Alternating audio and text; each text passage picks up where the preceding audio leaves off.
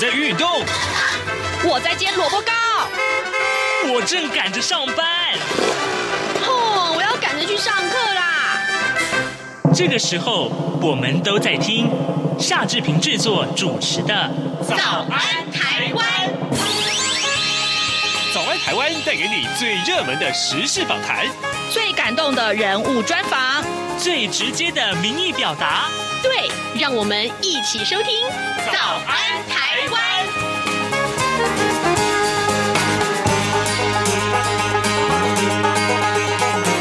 早安台湾，我是夏志平。今天是二零二二年的六月八号，星期三。今天呢，志平要为您专访三 C 玩家 iPhone 林小旭，请小旭哥为我们分享苹果公司最新发表的 iOS 十六作业系统。马上就请您收听今天的访谈单元。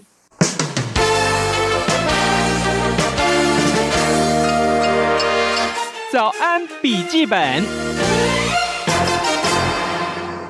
这里是中央广播电台台湾之音，您所收听的节目是早安台湾。我是夏志平，各位听众，今天礼拜三哦，哎，我们又到了每个月的这个固定连线时间呢。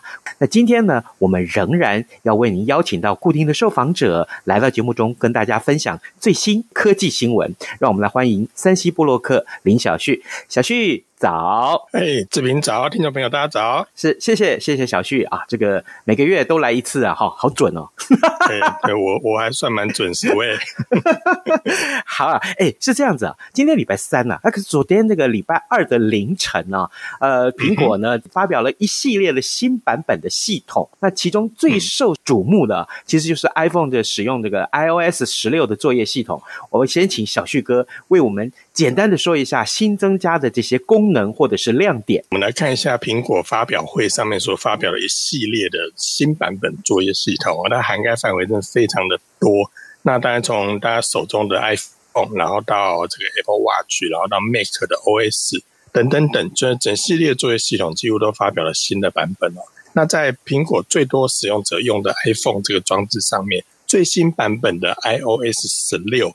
会在七月份开放给开发者来进行测试。那当然是很多使用者会敲完了，那我什么时候可以用到啊？嗯，大概预计在秋季，也就是下一款 iPhone 发表的前夕，它就会正式的呃更新给所有的使用者。那所有使用者更新完之后可以获得什么功能呢？这可能就是大家很关心的哈。那 iOS 十六的话，我觉得这一次最大的亮点当然是。做一些微服贴心的一些小改版啊，例如说，我们手机拿起来的时候都有一个锁定画面嘛。那以往 iPhone 的使用者，其实他们就拿起来只能看时间，哦，就这就这么丰富而已。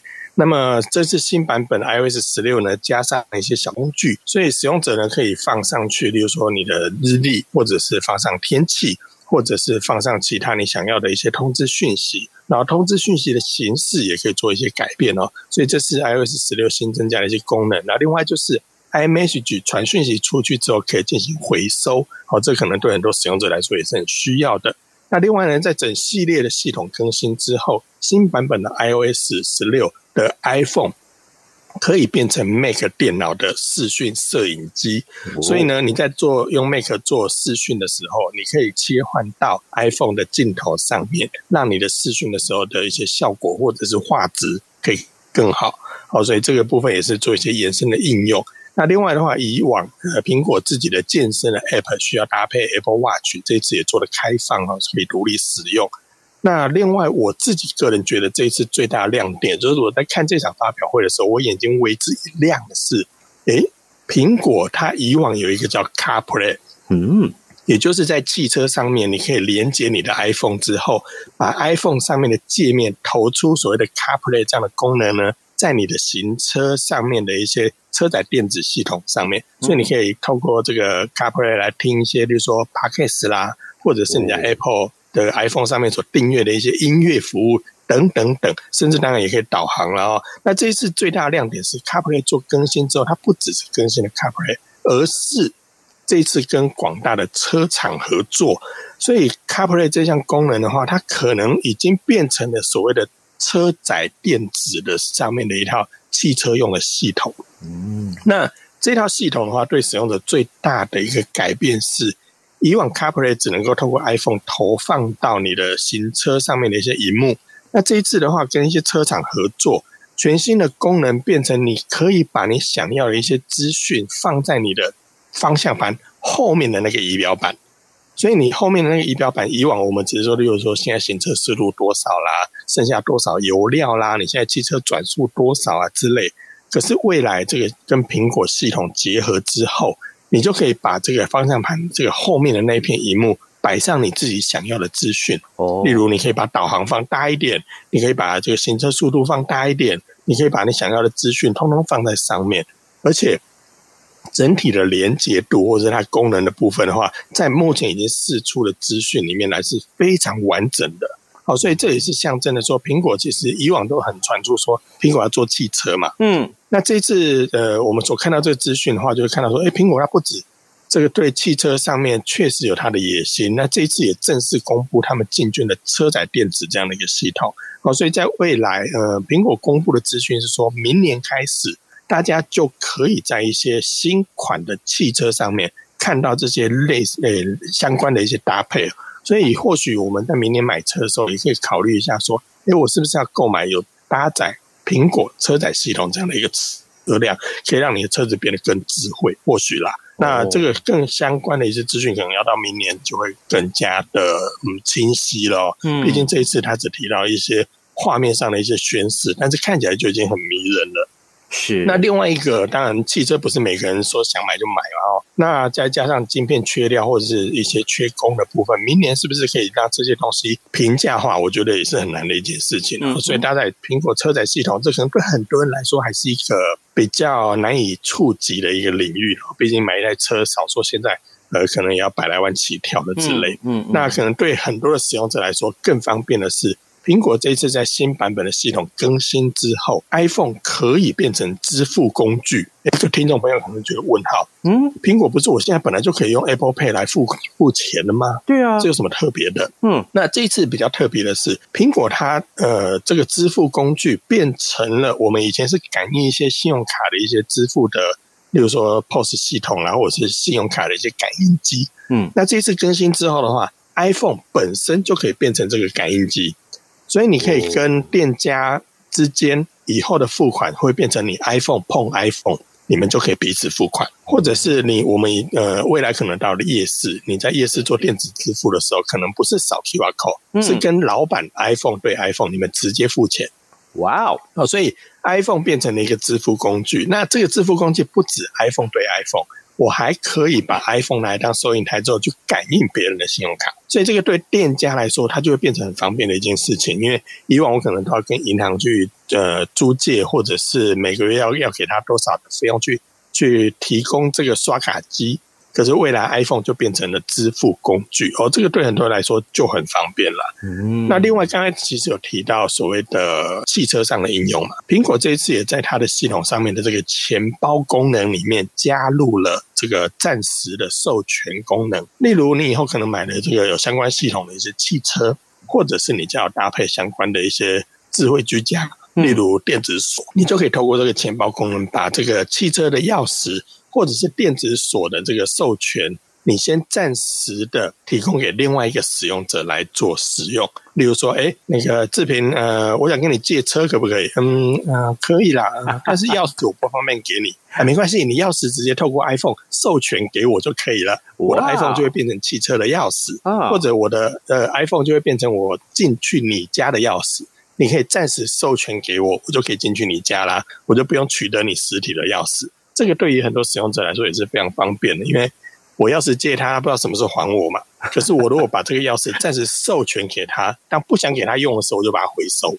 哦，这个其实对很多人来说也是另外一个很方便的应用。所以这些系统的话，我觉得对很多使用者来说会更加的方便。是。那这时候大家可能就会开始敲完了。那我什么时候可以更新？嗯，什么时候可以更新？刚才前面有提到嘛，大概在秋季，也就是新款 iPhone 发表之前，就可以开始进行相关的更新了。不过这次要注意的是，只有 iPhone 八以上的机种才可以更新。好，那就是说 iPhone 八、iPhone Ten、iPhone 的十一、十二、十三这些系列才可以更新。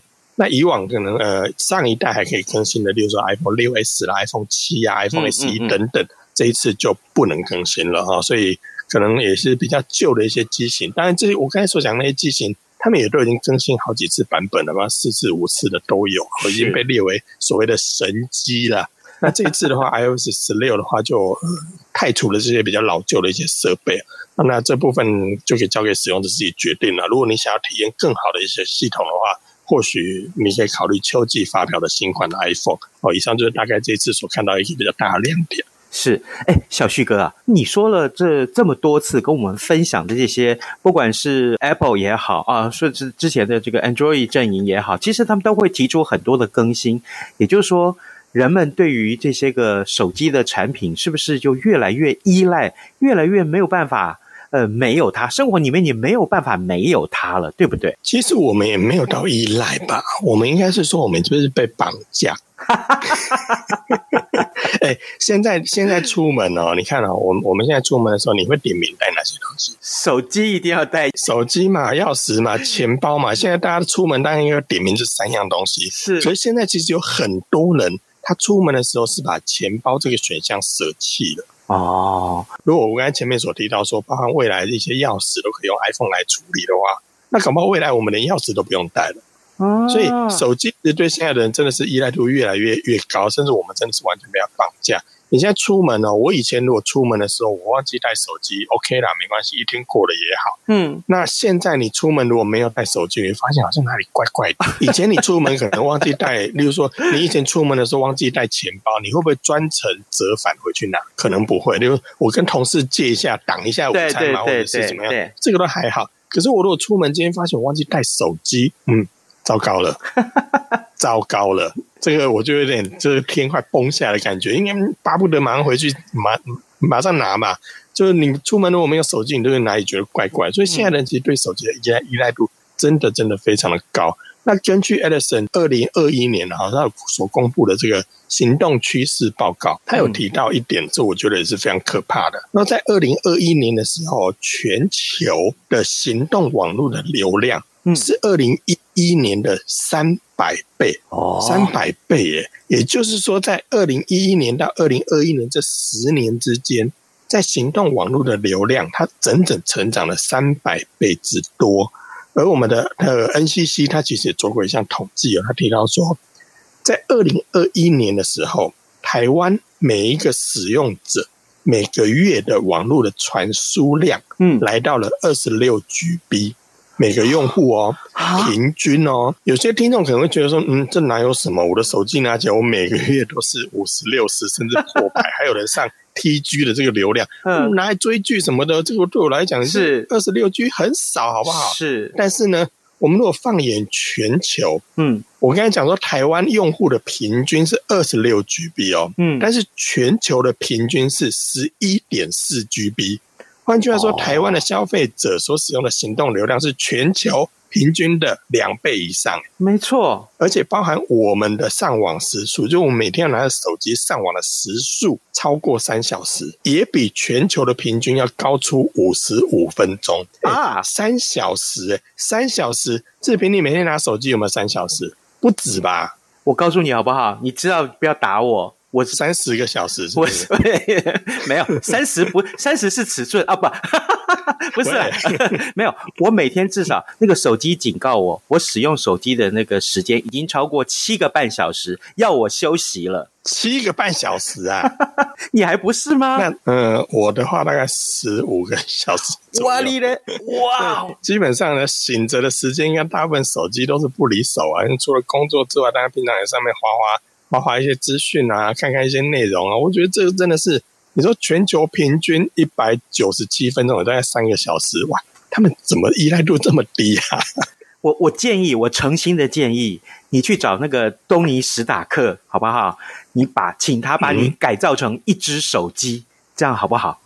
不用，他把这以后以后这种东西，我看看有没有那种隐形眼镜，有没有？啊，它是可以直接资讯就投投在上面，我连拿手机我都懒了。对呀、啊，对哦啊，所以台湾人依赖手机的这个程度是世界第一哦。对，甚至包含 Google，其实曾经也发表过一份统计报告，指出哦啊哈全球最爱玩手机游戏的国家，嗯，就是台湾。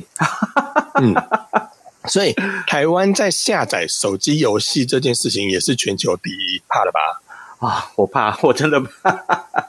我我的我的手机里面不过是五六个游戏而已。喂，你五六个已经算是。少的算算还可以啦，因为算真的算少了。因为我看过有些朋友就打开整个页面都是游戏，我问他说：“你真的那么多时间可以玩吗？”他说：“在我放放下手机的时候，这些游戏就挂机放在上面啊。”哦，所以他们连连待机的时候都在玩呢。我觉得这真的是哇，好厉害！哇哦，OK。真的是我们望尘莫及，真的难以想象哦。啊哈，好，呃，各位听众，今天早上志平为您连线访问的是三星玩家林小旭啊，呃，来为我们来解说。其实，呃，刚刚我们看到前一天苹果才发表了这个呃新的作业系统，但是呢，呃，小旭哥告诉我们啊，大概。应该是秋季才会正式的更新。那当然，他也提到了大家对手机的依赖这件事情啊。这个大家有没有觉得好像恍如隔世一般啊？也许你在几十年前还不是这个样子，结果才不过几年的变化时间就已经如此了。呃，我们先进一段广告，也请小旭哥呢先休息一下。我们待会儿马上回来。大家好，我是侨务委员会委员长洪正元，很开心向大家宣布，二零二二年海外华文媒体报道大奖开始征件了。本届海外华文媒体报道大奖，在聚焦台湾、报道台湾的核心理念下，将以全球变局下的变与不变，发挥海外华媒影响力为主题。鼓励在动荡时局下，仍秉持媒体报道的核心价值，提供事实真相和优质作品参赛。参赛类别分为平面、网络报道类、广播报道类、电视、影音报道类，以及侨务电子报新闻报道特别奖。欢迎踊跃报名参加，在全球变局下的变与不变中，一起让世界看见华文媒体的影响力。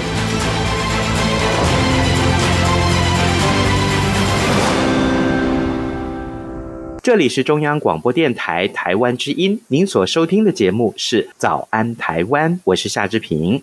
各位，我们今天为您啊、来访问小旭哥啊，所以哎，小旭哥，我想继续来请教你啊。那智慧型手机已经成为我们生活当中非常重要的桥梁的时候，那你在买手机的话呢，你会考虑哪些个因素啊？这点我非常好奇。嗯，如果你问我的话，我这可能比较不准哈，因为我现在。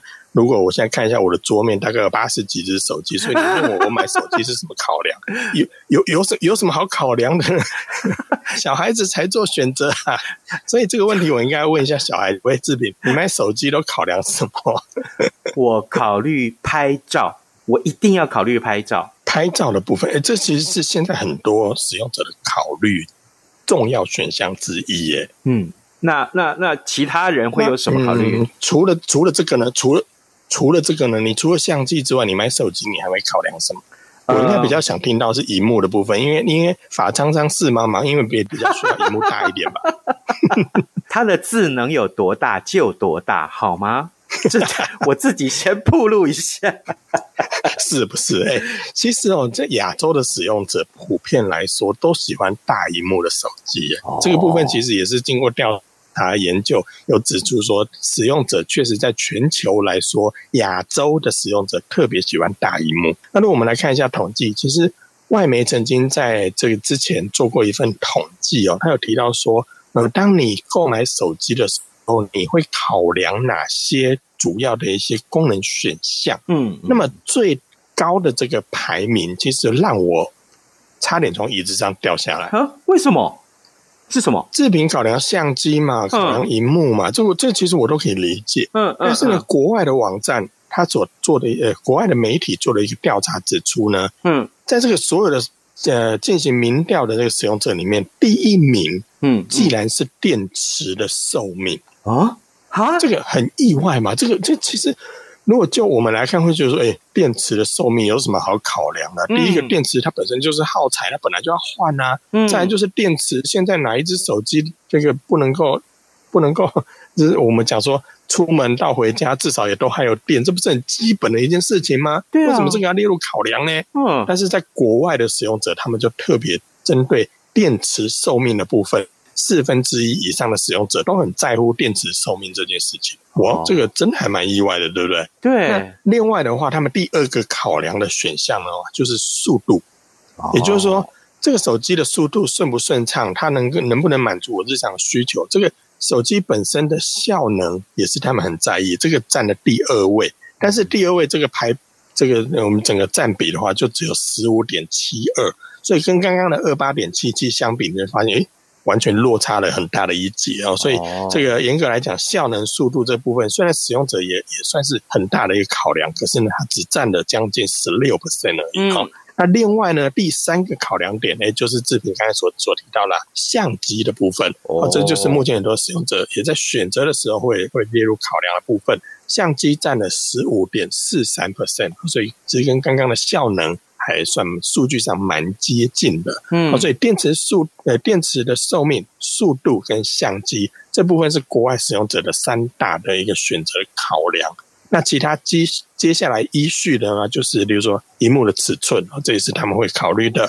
然后再来的话，就是这个手机能够用多久，它的寿命长不长，这个也是他们会考量的。嗯，再来的话，可能就一些已经是个位数的一些占比了，就是使用者他们在意，但是。也也还好，所以这个比较低的占比就分别是手机的外形设计，然后价格的部分，嗯，然后储存空间容量有多大，跟防水还有充电速度这些的比重都在个位数哈，所以都而且非常低，都在例如五趴以下。所以这些，例如说它的设计漂不漂亮，价格呃贵不贵，嗯，储存空间大不大，它有没有防水，充电速度快不快，这些对国外使用者来说，嗯，他们都觉得。